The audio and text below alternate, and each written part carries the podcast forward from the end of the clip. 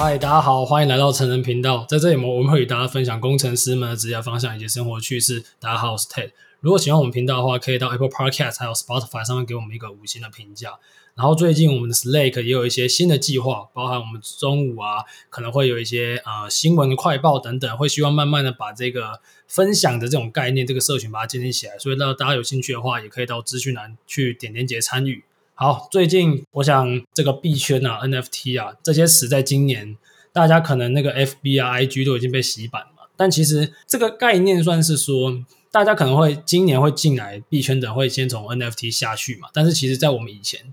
嗯，大家先进来就是先炒币嘛，所以说买币啊、买现货啊、做做合约等等。那我们今天还是要跟大家分享这这方面的一些资讯。那我们很开心邀请到一位去年。总交易量超过八百亿台币的交易员，并且他可以随时影响盘面的交易员。我们先欢迎我们的朋友 Alex。哦，嗨，大家好，我是 Alex。这个真的是期待非常久啊，让大家了解一下，就是专业的交易是必须要抱怎么样的心态啊。我们在开始之前，还是请 Alex 帮我们为听众朋友介绍一下你的学经历跟背景。哦，嗨，呃，有人肯听到那个。年交易量超过八百亿台币，可能会觉得说这是富二代，或者是说他是不是在胡乱？那我们先排除胡乱的部分，我们现在介绍一下，就是我是来自于一般普通的家庭，我父亲是一般在工厂工作的呃劳工，然后我妈妈也只是普通的家庭主妇。那我的呃毕业学校是来自于交通大学的资讯工程学系。那我在就学期间的话呢，呃，我创立了我的社群。呃，分分别分为几个部分。第一个部分的话是我的脸书社群，叫 Blocking 加密学院。那这边的话是我平常在做例行性的直播会用的一个界面。那再来的话是我的 Alex 快乐学习型社群。这边的话呢，我会透过一个让大家开放性讨论的一个学习型社群，让大家去呃彼此学习，然后以及去融会贯通交易上的一些知识以及技巧。那再的话，我会在我的 YouTube 频道 Alex 与交易的本质上面，然后会做一些简单的技术分析教学。那因为我本人是非常会富奸的人，所以在这个影片更新上面的话，大概是四到五个月才会更新一次。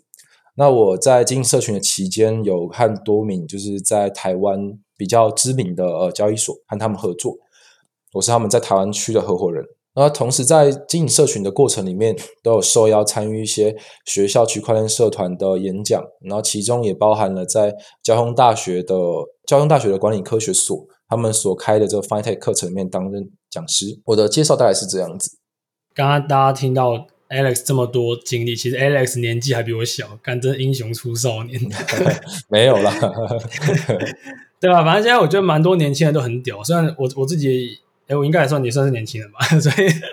反正我蛮很很开心能够有这个机会，请 Alex 来这里跟我们做这分享。因为你知道，在大家可能看到这么大量体，因为刚刚 Alex 有讲他来自平凡的家庭嘛，那我觉得这可以给大家有个很好的算是一个 reference 啊，就知道说，嗯、呃，在这个我觉得这个不均衡的这这个时候嘛，毕竟说这个市场算蛮新的，那是有一些很酷、很超乎意想不到的机会，它可能随时都在你身边。那想问 Alex，当时是因为什么原因你会开始进入到币圈呢？嗯，我觉得我进币圈其实分成两个阶段，一个阶段是懵懂无知的阶段，一个阶段是我曾经接触过，并且我重新再投入。那第一个阶段的话，就是在我国中刚毕业的时候，因为我国中一毕业，虽然说考上了我们在桃园区的重点学校，但是我并不认为就是我应该要靠家里的支持去完成我学业，所以我在国中一毕业就选择出去打工。那我做过非常多份的工作，其中一份是在当了业务助理。那我的这个业务哥哥，我就简单他他叫哥哥好了。这个哥哥呢，他当时就在投资比特币。那当时他天花乱坠跟我解释比特币有多么好啊，然后什么是呃什么是区块链啊，什么是这个私钥啊等等的，然后开始开始问我说，哎，你要不要跟我一起买比特币？我可以教你。那我当时就感觉他有点在安利我的感觉，所以在那时候我是抱持一个理性的态度跟他说，感觉这东西有点假假的，但他就说没关系，反正你这个月不是有六千块的奖金吗？那你买买看嘛。当时我记得一颗大概是六百块台币，还非常便宜。这价格是那哥哥告诉我的。那这六百块台币的比特币，我就买了十颗。那很多人可能会想说，哇，你该不会十颗比特币拿到现在吧？哦，不，并没有。我在大概高中的时候，那时候比特币有稍微有一段涨幅，那大约涨了六倍左右。你会想，呃，涨了六倍，对于高中生来说，等于是我拥有三万六，三万六这样的一个资金的话呢，基本上就是一个非常诱人数字哦。在高中的时候，你会发现，你如果拥有三万六的现金，你可以跟同学说，我超有钱。然后，尤其是在一个那么需要社交，可能同时需要跟同学出去去星巴克读书，或者说说去呃看电影等等的这样的一个年纪，所以我就选择把这个比特币卖掉。那当时被这哥哥骂说：“诶，你这样很笨诶，比特币未来会一颗一百万台币。”我说：“真的假的？”我说：“你不要再就是天花乱坠，或者说不要再这个呃有这样的一个幻想了。”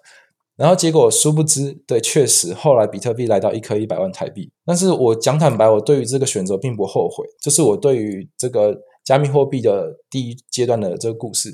第二阶段的话是在二零一七年的时候，那时候一样，就从高中一路打工到大学的我，我在打工休息的时间里面，偶然看到了新闻。然后上面提到，就是比特币一颗大概是三万多块台币，等于是说对我来说，它是涨了这个六倍之后呢，又再涨了十倍。那我就想说，这市场也太疯狂了吧。然后，但是在这个整个就学期间，我其实是有学习非常多投资以及技术分析的知识的。所以我透过我的所学，我去分析了当时比特币的日线以及周线线图，我发现不得了，这市场绝对大有可为，并且还有很很大一波的涨幅。所以在二零一七年的时候，我选择把我打工存的这个零用钱，我投入一部分到加密货币市场。然后在当时的话，我选择投资的是莱特币和以太坊。原因在于说，我认为在选择交易标的上面，选择莱特币和以太坊，他们比较容易可以跑赢比特币的这个大盘数据。所以我当时才会做这样的一个决定。然后在二零一七年的时候，我的投资报酬率大概是五十七倍左右。那这听起来很夸张，但是因为我投入资金很小，所以大概就是几十万的一个收入而已。但是随着这样的一个启蒙，所以我后续就持续的投入在交易市场上面去做操作。所以我在我从二零一七年开始到目前为止，就是透过我所学的技术分析以及加密货币相关的知识，然后逐渐的套利，让我的这资产就是逐渐的翻倍翻倍，来到了今天这样的一个水位。那我我认为就是说，要看待这个市场的一个方式的话，我认为你应该是要理性的投机。原因是在于说，就是区块链或者说加密货币，很多人都认为它是在赌博，它是一个大大幅的一个涨跌，所以它是非常危险的一个交易标的。但是我个人并不是这么认为，因为如果你真的有去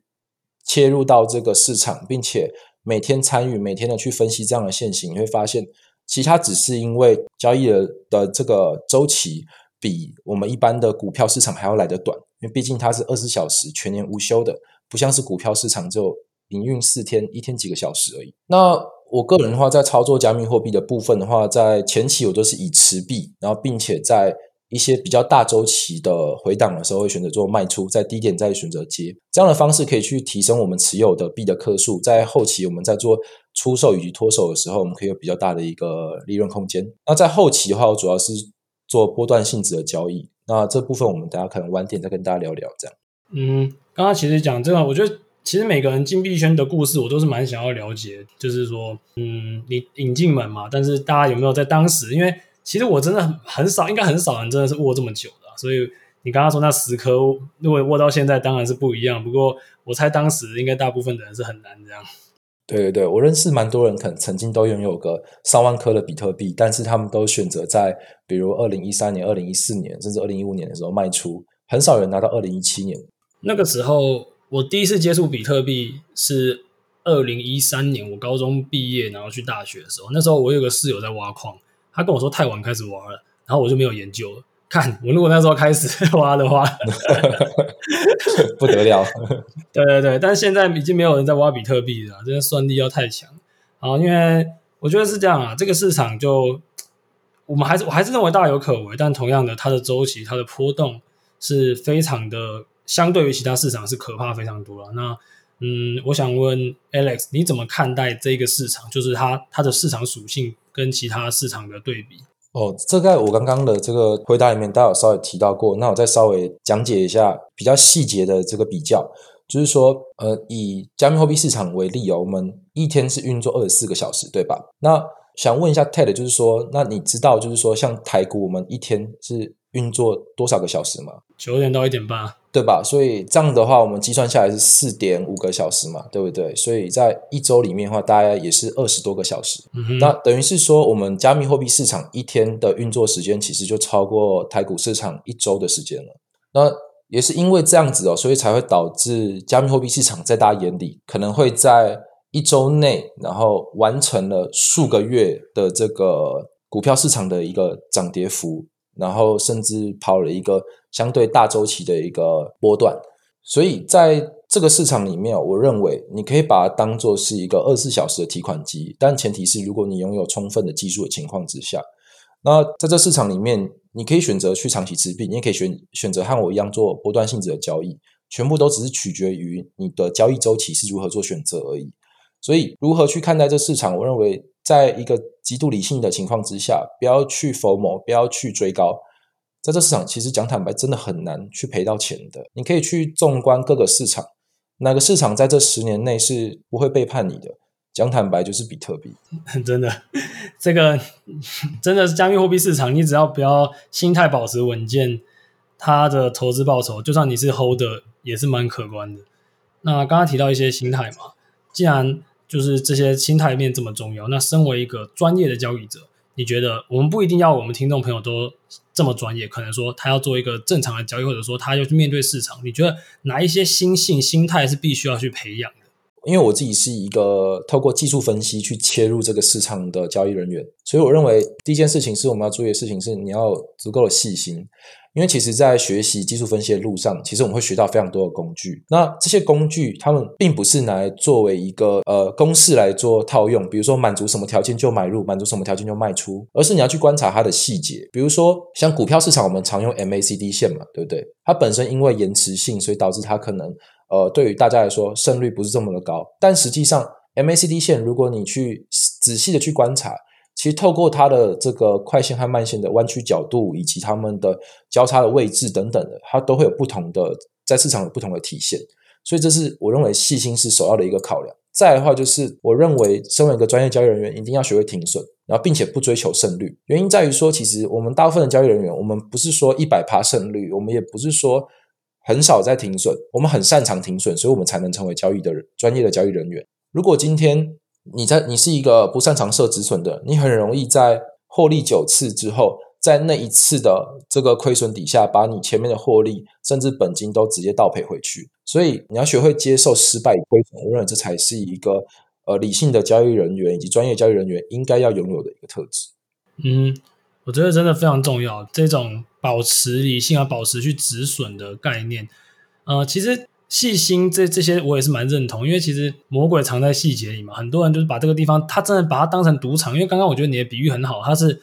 二十四小时提款机，但它取取决于你懂不懂这市场嘛。那如果你不懂的话，其实它就像是。二十四小时的老虎机，很多人只是在那边买涨买跌，那你也不知道说，干我到底我都在买三小这样。因为我们跟 Alex 有一些交流，那我因为毕竟我们背景也很像嘛。那一个资讯背景，你觉得啊？因为其实资讯的，比如说城市语言，在这个年代、这个时代是非常重要的一个工具嘛。那你觉得它帮助你在交易的领域有没有让为你带来什么样的优势，或者是一些很好的武器等等？我认为是这样，就是说资讯背景的部分，我们分为两个部分来做呃切入。第一个部分的话是在于我们在就学期间对于资工系学生的训练，改变了我们的逻辑，所以我们在这市场上面，我们有充分的逻辑性，我们很擅长找 bug。什么叫 bug 呢？就是说我们很擅长去寻找一个工具的好坏及它优缺点，所以在分析它的优缺点情况之下，我就可以更加善用我的各类的投资工具。再来的话是我们对于数学的敏感度，在我们长期训练之下，我们对于数字是非常敏感的。所以在一些需要使用到数学工具的这个投资的这个模型里面来说的话，我们可以快速的去观察到它是否符合某种策略，透过这样的策略去制定我们下个阶段的投资的这个策略。那再来的话就是在于是知识面，知识面的话，比如说我们在资讯工程的这整个四年左右的这个培育的时间里面，我们会学会到了程式语言，学会了演算法。那透过一些简单的演算法，我们可以自己去设计一些指标，我们可以去把市场的一些表现呈现为一些数据。进而可以把它做成一些量化的程式这样子。所以，像我自己本身也有在设计量化交易的程式，然后放在云端上面，让它去做运作。对，没错。我觉得就是大家可能会觉得说，学程式它它可以为你带来什么？其实，在很多个层面，像这种任何跟数据，任何跟这种呃，不论你因为交易背后也是很多数字嘛，那些价量等等，那它都是你可以用一些算法去找出可能图表上。没有办法马上带给你的一些资讯，那我也非常鼓励。如果说大家还在犹豫说，诶，要不要学点程式语言的听众朋友，我觉得大家还是可以去尝试，因为思考逻辑其实就是一个很好的一个训练嘛。不一定说你一定要成为一个很好的 programmer，但是你有一个不同方面的看事情角度，其实在你生活中的每一个层面都会有所帮助啊。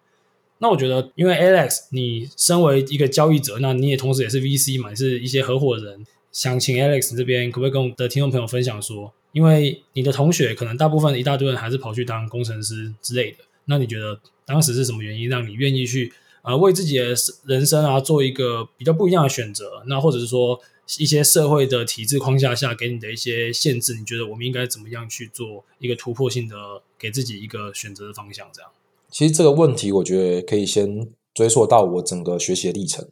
我不知道大家是不是跟我一样，因为我其实是一个比较叛逆一点的小孩，我很喜欢就是自己学习，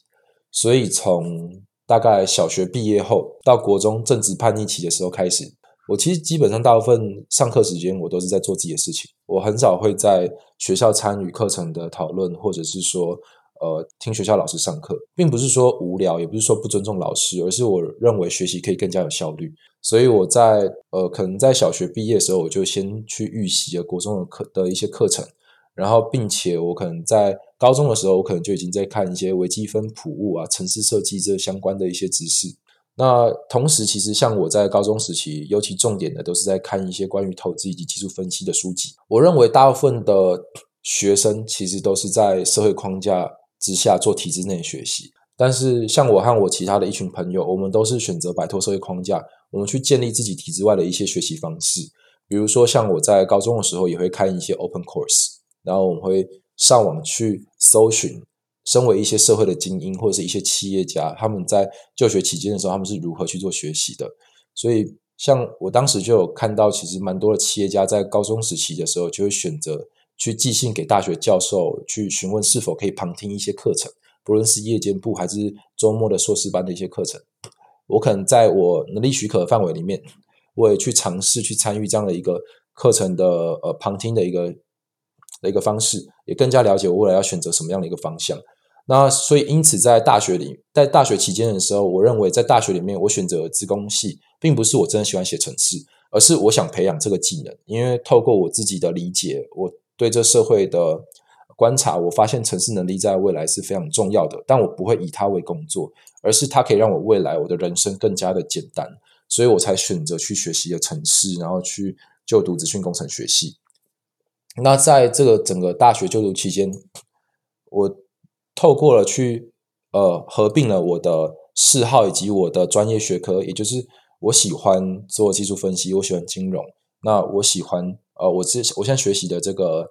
技能的话，就是属于城市设计。把这两个部分，我们把它结合起来，刚好就有一个产品，我们叫做区块链，叫加密货币。所以我才因此而投入这个市场，然后透过我的专业以及我的技能，在这市场里面去展现自己的一些能力与光彩。这样，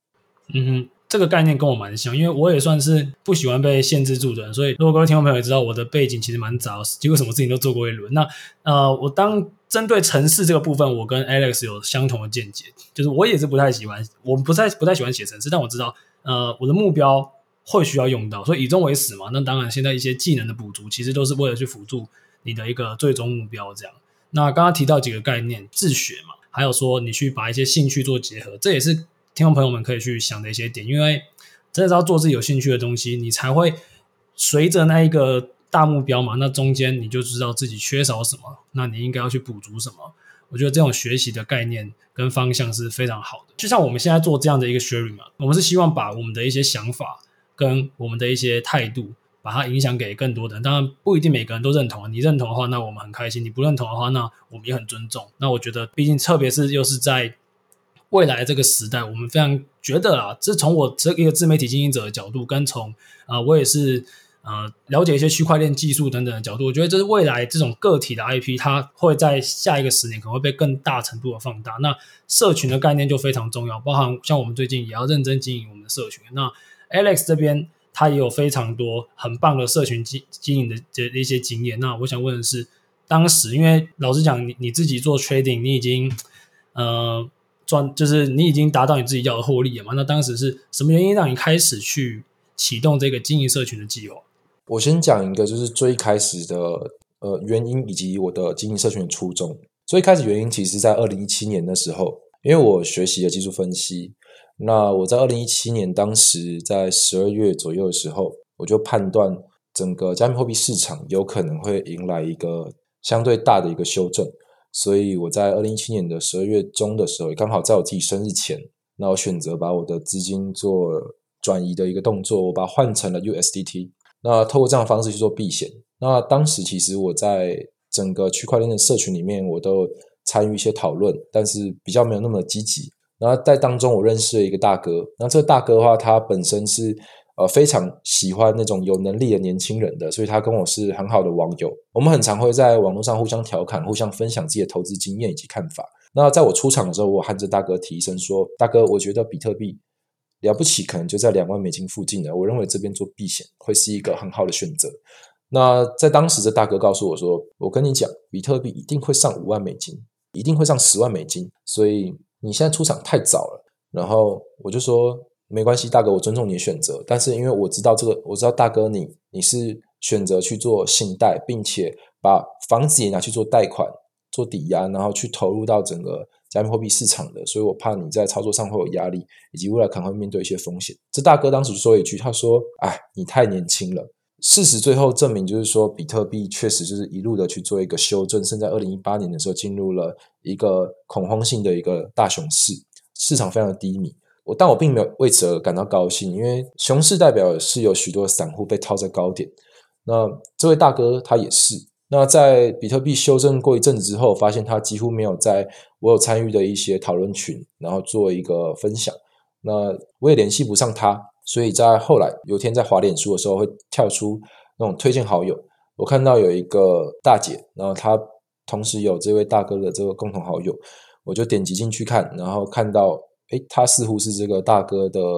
老婆，然后我就密他说：“诶，你好，不好意思，请问是圈圈大哥的老婆吗？”然后那他的老婆就回复我说：“他说是的，呃，想请问怎么了吧？我们家没有钱可以还你，希望你不要再来找我们了。”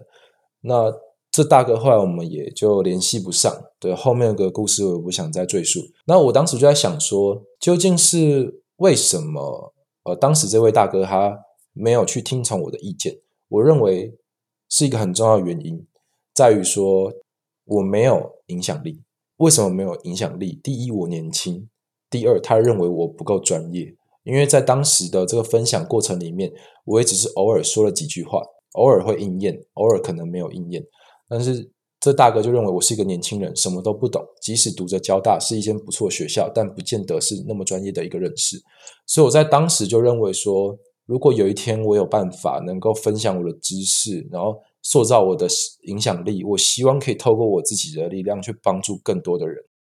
那后来就让我在二零一九年的时候，我就创立我的社群。我创业初衷很简单，因为第一件事情是我希望能够帮助市场上的韭菜们，因为我知道二零二零年的时候比特币会减产，下一波牛市即将来临。在牛市来临前，我想花一年的时间去教育。市场上的韭菜们能够去拥有一个技术，拥有一个工具，能够在牛市里面至少不要赔到钱，至少能够套到一些波段性的获利。那在整个过程里面，就是唯有去开设一些课程，都是小额收费或是免费的。为什么会这么做？原因是在于说，在当时整个加密货币市场，应该如果你是在二零一七年就加入的话，应该有些人有参与过一些付费课程，或者是说你可能有。呃，参与一些叫做呃这种叫做什么共共好会之类的这种课程，然后他们的收费都是可能两万、三万、四万、五万、六万，甚至数十万的都有。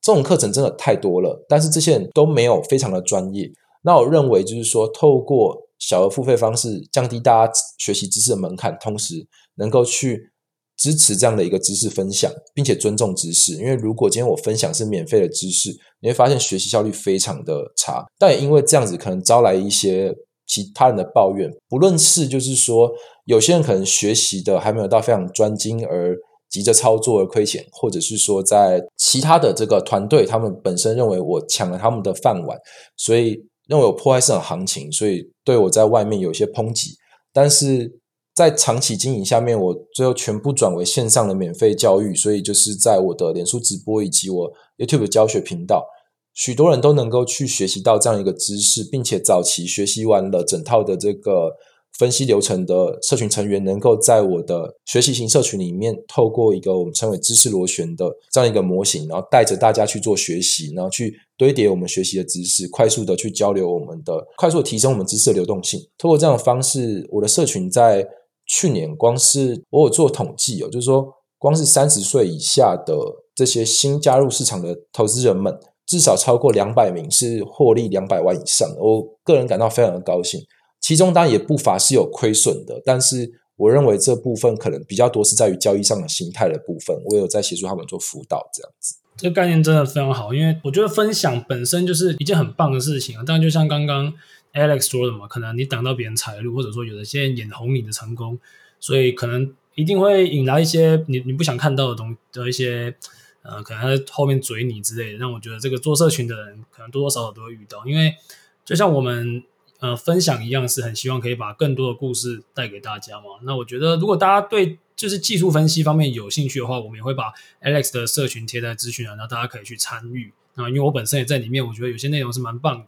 呃，我觉得还是要跟大家讲一下，就是说，其实币圈它牛市一来的时候，就其实有点像是最近这一个月吧，NFT 很夯嘛，各种牛鬼蛇神都乱发一些有的没有的，然后就是突然跑出一堆专家，然后告诉你这是财富列车，告诉你说这是一个什么重新定义未来的东西。我我不能说他们说的有错，他们说的某个层面上是对的，可是你你应该看得出来，有些人是长久经营的嘛，那有些人是突然来给你挣个流量，这种时候。在大家都非常乐观、非常狂暴、疯狂的时候，反而你应该要去小心，然后知道真正有价值的群体在哪里。让海水退了，你就知道谁没穿裤子。那那现在今年啊，二零二二年，我们年初各个市场都给你震荡一波，我觉得，呃，算是蛮，我觉得算是也算是不错啦。就不要让大家一直嗨嘛，不然像前两年真的太嗨了。那在今年也确定会有一些升息的动作嘛。个人觉得可能会有呃一些市场上的更加的波动性更大。那想请 Alex 边分享你对今年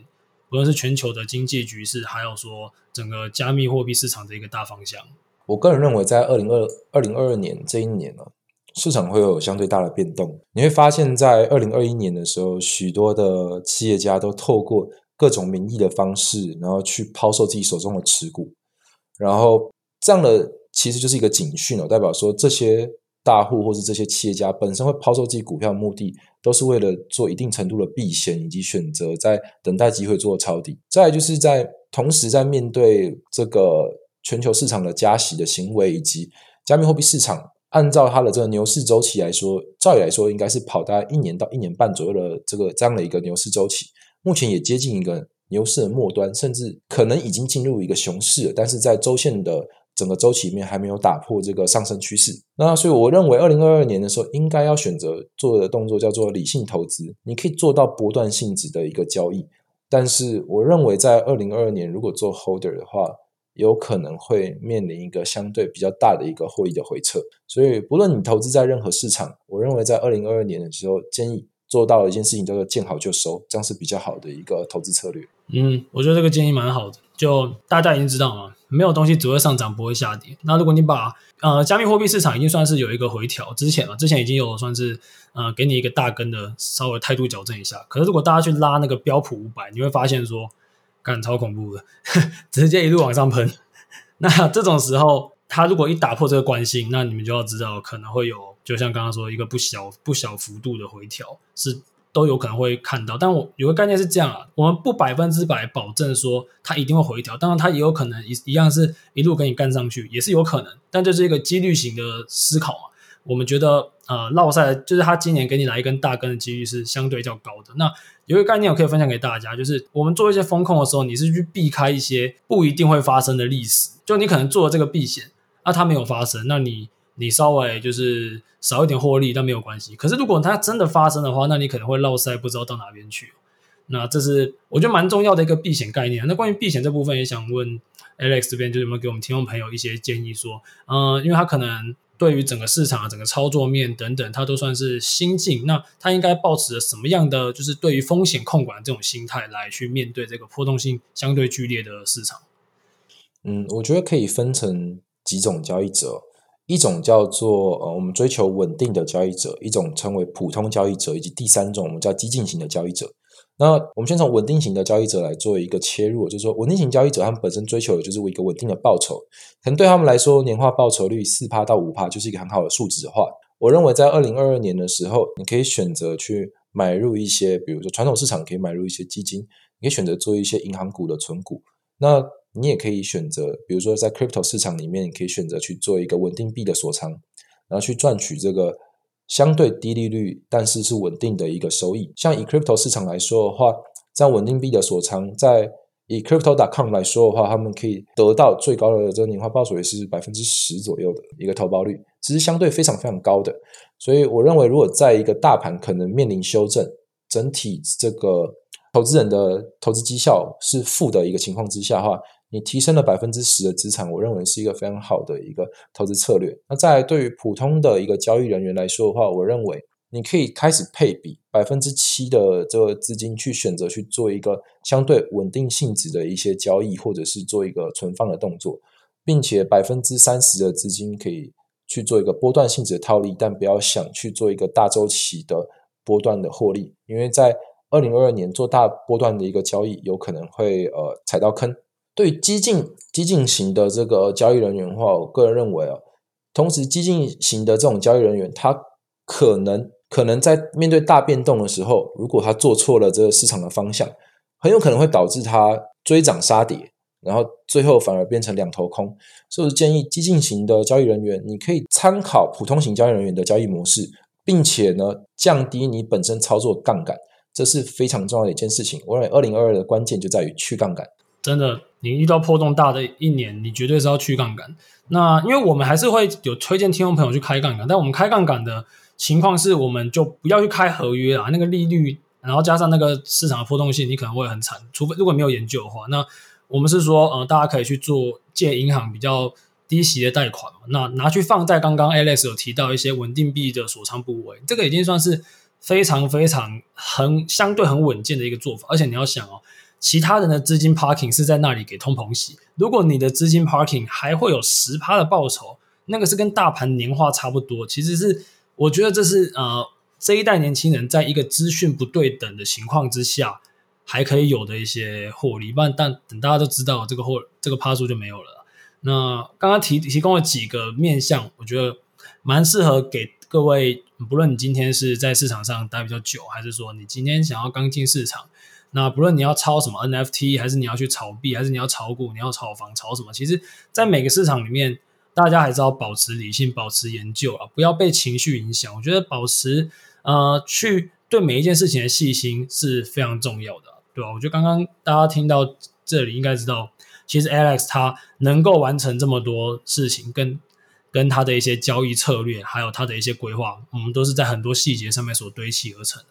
我觉得最后想要请。Alex 给我们听众朋友一些建议，无论说他今天是要开始投资，亦或是说他对于他自己人生的一些方向，可能就像我们刚刚说嘛，大部分的人都被体制所限制住了。那我们会在这时间点给他什么样的建议？就是说，他假设他今天初学要开始进入这个市场，然后说，啊、呃，他可能也同样觉得自己被生活限制住了，但他可能想要靠着投资。有一些些的改变之类，但你知道吗？投资它本金不够，可能也不是能够让它翻身的好方法。那他他某种程度下也是会觉得自己被这个社会框架限制住嘛，因为这个社会是资本社会，它还是需要够多银弹才可以玩。那在这种前期，应该要怎么样去学习，怎么样去充实自己，怎么样去把自己变得更有价值，这方面的一个分享。哦，了解。好，那我认为我们先分成两种人好了，因为一种人的话就是。本身可能没有那么多的存款或闲置资金的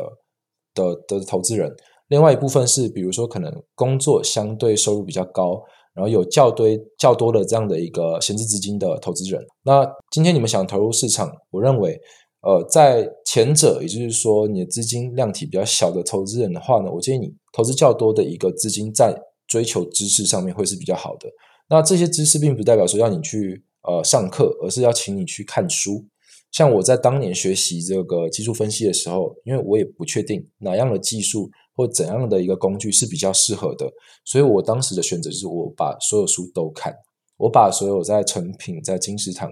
的推荐的这个投资的加上的这些书，我选择全部都扫视一遍，然后从中去选择比较适合自己的技术。投资自己的大脑永远是在，但你今天还是属于这个社会阶级比较低，不是说低不好。而说，当你今天在社会的这个收入的阶级比较低的这样的一个层级里面的时候，投资大脑永远是一个最好的选择。那对于闲置资金较多的一个交易人员来说的话，我认为你要选择去做一个投资组合。那做投资组合的，并不是说呃，并不是说所谓的叫分散风险，而是做投资组合比较能够让你做到理性的交易。我建议就是说，这样的投资者不要过度的去追求高的阿尔法值，而是要稳定的一个贝塔收入，然后。越投机的一个资金的配比，我建议是越少越好。没错，这个建议真的太好了。两个两个东西我都回回应一下。第一个，投资脑袋，不论你钱多钱少，都是非常非常的有意义。那唯一不赔的投资就投资你的脑袋。所以听听节目，看看书，跟一些很酷的人聊聊，都蛮棒。然后刚刚后面讲到一个概念，这个我觉得 真的非常非常的重要，因为现在大家都在讲阿尔法嘛，大家都在市场都在 seeking 阿尔法。那我不是说找阿法不行啊，但是那个资产的配置真的是要呃比重要把它配的好，因为它是波动性会更加剧烈。那如果你今天已经有一定的本了，你不会想要随时把它输掉吧？那我觉得今年，我觉得啊，二零二二市场上应该会有很多的惊喜，不论是好，不论是坏的，都有可能会出现。反正灰犀牛已经在了嘛，会不会有黑天鹅那就再说。但是你如果没有做好一个好的心态去面对。一个波动性更加剧烈的一年，那当机会或者是当危机来的时候，你其实是没有那一个足够的认知水平去处理这些事情的。所以回馈到刚刚的学习，提升自己的认知水平，提升自己的脑袋，它会是我们这个年纪的年轻人非常非常需要去啊、呃、培养的一个技能跟一个心性，这样。那我们在节目最后真的非常开心，Alex 今天为我们带来这么多很酷的内容。那当然，我们为如果大家有兴趣参与 Alex 的社群，还是他的一些直播，我们会把资讯都放在资讯栏，欢迎大家去点阅。那我们在节目最后感谢 Alex 今天来节目上分享，谢谢 Alex。好，谢谢 Ted，谢谢你。那今天节目到这里，谢谢大家，拜拜。